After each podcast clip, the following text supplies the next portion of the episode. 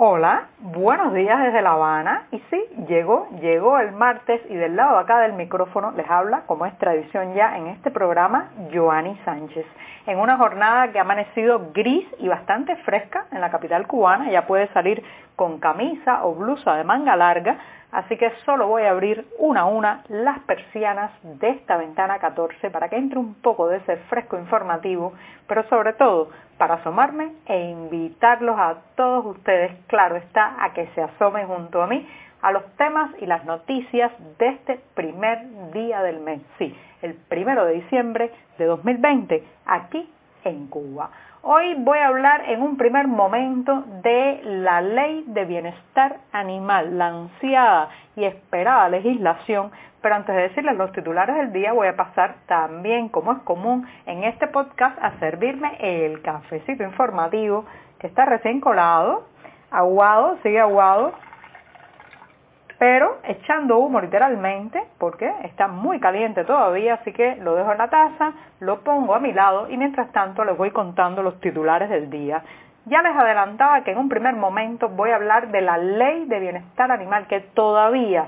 todavía no llega a implementarse ni a anunciarse, pero algo, algo se logra y ya les contaré por qué ese ligero optimismo sobre el tema. En un segundo momento, un despliegue militar vigila las tiendas en divisas en la capital cubana. ¿Qué está pasando? Es la pregunta que se hacen muchos vecinos, residentes y clientes. También llegó este primer día del mes y no hay anuncios todavía de la fecha de la unificación monetaria. ¿Cuándo? ¿Cuándo será? Se interrogan y se cuestionan también muchas personas que no saben qué hacer con su dinero. Y por último, una recomendación, hay una exposición de dibujos de Wilfredo Lan en su 118 aniversario. Así que ya sabes, si está en La Habana, a disfrutar de estas plumillas y otros formatos de dibujos de Lan. Dicho esto, presentados los titulares, ahora sí voy a pasar a ese momento mágico, especial, ese momento en que tomo la taza de café para revolver el cafecito informativo que como les dije está recién colado, en breve que hay que ahorrar amargo sin una gota de azúcar como me gusta a mí, pero siempre, siempre necesario.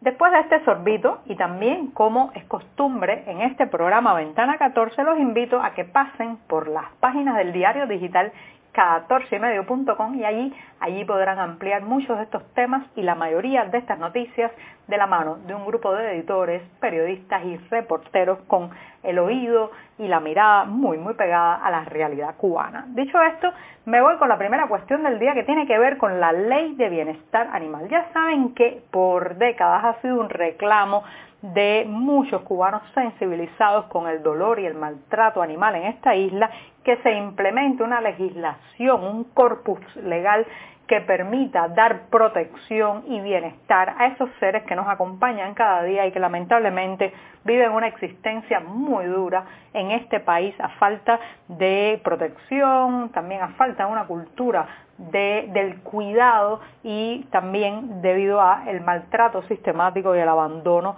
de los que son víctimas. Bueno, pues la comunidad animalista que ha ganado muchísima fuerza en los últimos años lleva a lo largo de todo este 2020 presionando a las autoridades que habían anunciado, sí, anunciado que en el cronograma legislativo de este año se iba finalmente a aprobar una ley de bienestar animal, una ley que se iba a aprobar por decreto parece ser, pero que lamentablemente se ha incumplido con la fecha en la que se dijo oficialmente que iba a anunciarse, a darse a conocer esta nueva legislación. Se había dicho que iba a ser durante el mes de noviembre, estamos hoy a primero de diciembre, estamos en el último mes de este año, de este difícil año 2020 y no hay nada de ley de bienestar por ninguna parte. Esto ha generado una gran frustración, decepción e incomodidad y también indignación en la comunidad de protectores de animales, pero hay buenas noticias. Ayer a través de la red social Facebook, el joven estudiante de Derecho Javier Larrea Formoso. Este es un rostro muy conocido en el ambiente de la protección animal en Cuba porque es fundador nada más y nada menos que de la organización Bienestar Animal Cuba, un grupo independiente conocido por sus siglas BAC. Bueno, pues este joven Larrea Formoso eh, anunció que había tenido una reunión con las autoridades, las mismas autoridades que han negado, vilipendiado y silenciado al movimiento animalista por años, bueno, pues se reunieron con representantes de este movimiento independiente, especialmente con Javier Larrea Formoso, y se llegaron a algunos acuerdos. La ley no está lista, pero se está trabajando en ella. Parece ser que se van a incluir muchas de las demandas que ha hecho el movimiento, pero también se creará un centro de rehabilitación para animales recogidos de las calles. Esto empezará a regir en La Habana después. Después se espera que se extienda a otras provincias, también se está tratando de frenar el sacrificio eh, cruel e inmediato de los animales que se recogen abandonados en la vía pública. Hay una serie más de demandas, pero lo más importante, señoras y señores, es que ayer ese grupo de entidades o de rostros oficiales que han negado al movimiento independiente de protección animal tuvieron que reconocer que son los grupos,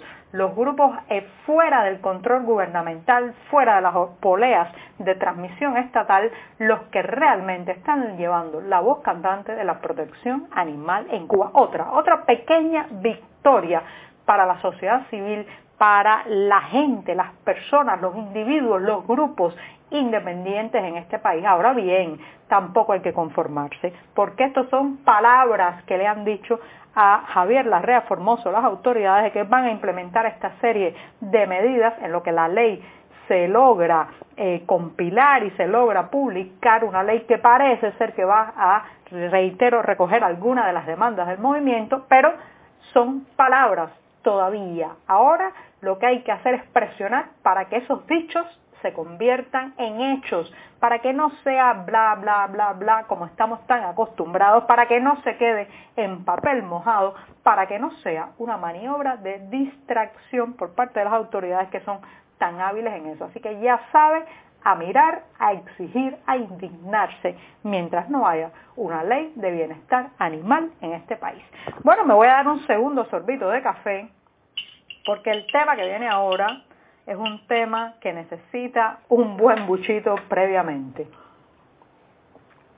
Amargo, ya refrescó un poco el cafecito, pero sigue amargo, sin azúcar como me gusta a mí para despertarme informativamente cada mañana. Bueno, un despliegue militar vigila las tiendas en divisas en La Habana, sí, las muy, muy impopulares tiendas donde solo se puede comprar en moneda extranjera, ni siquiera se puede comprar en efectivo, hay que comprar a través de un torcido mecanismo de tarjetas magnéticas que tengan contenida eh, pues esta moneda extranjera, fundamentalmente el dólar, y que a partir de julio pasado eh, pues comenzaron a vender alimentos y productos de aseo. Esto ha generado una gran protesta social, un gran malestar popular porque estas tiendas están mucho mejor surtidas que aquellas en las que todavía se puede comprar con la moneda nacional, dígase el peso cubano o el peso convertible. Ya eh, el fin de semana había ocurrido un incidente contra una de estas tiendas ubicada en la esquina de la calle Línea y 12 en el Vedado Habanero que eh, fue eh, pues atacada con piedras que rompieron algunos de sus cristales, los cristales de la vidriera, y eh, parece ser que por esta causa, y quién sabe por qué más, las autoridades han decidido reforzar los operativos policiales y militares alrededor de las otras tiendas en divisas que hay en la capital cubana. La Plaza de Carlos III,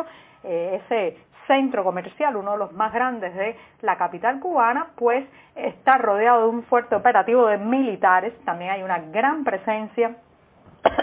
perdón, hay una gran presencia de las llamadas boinas eh, negras, las tropas de elite eh, en las calles cubanas y especialmente alrededor de estos centros comerciales. Pero no solo, no solo estos centros comerciales que, reitero, han generado mucho malestar popular, incluso en aquellos sectores que apoyan, simpatizan o están en sintonía ideológica con el poder, bueno, incluso ahí esto ha generado mucha indignación. Pero reitero, no solo, no solo son los centros comerciales en divisas, sino que también las afueras del Ministerio de Cultura están este martes,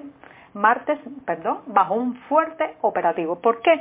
Porque existía la posibilidad de otra nueva convocatoria de artistas, intelectuales, creadores frente a la sede de este, de este ministerio para protestar por el incumplimiento de la mayor parte de los acuerdos tomados el viernes pasado después de un plantón de centenares de artistas a las afueras de este ministerio. Así que ya saben, es casi imposible entrar a la cuadra hoy donde está la casona donde radica esta entidad y la razón parece ser porque temen la repetición de las históricas imágenes de aquel viernes frente al Ministerio de Cultura. Bueno, me voy eh, rápidamente, me quedan dos temas, uno muy breve. Llegó el primero de diciembre, señoras y señores, y no llega la unificación monetaria. Algunos eh, aventuraban que hoy iba a comenzar algunos de los pasos para esta simbiosis de las dos monedas, el peso cubano por un lado, el peso convertible por el otro, pero lo cierto es que todavía no hay ninguna señal, no sé si en la medida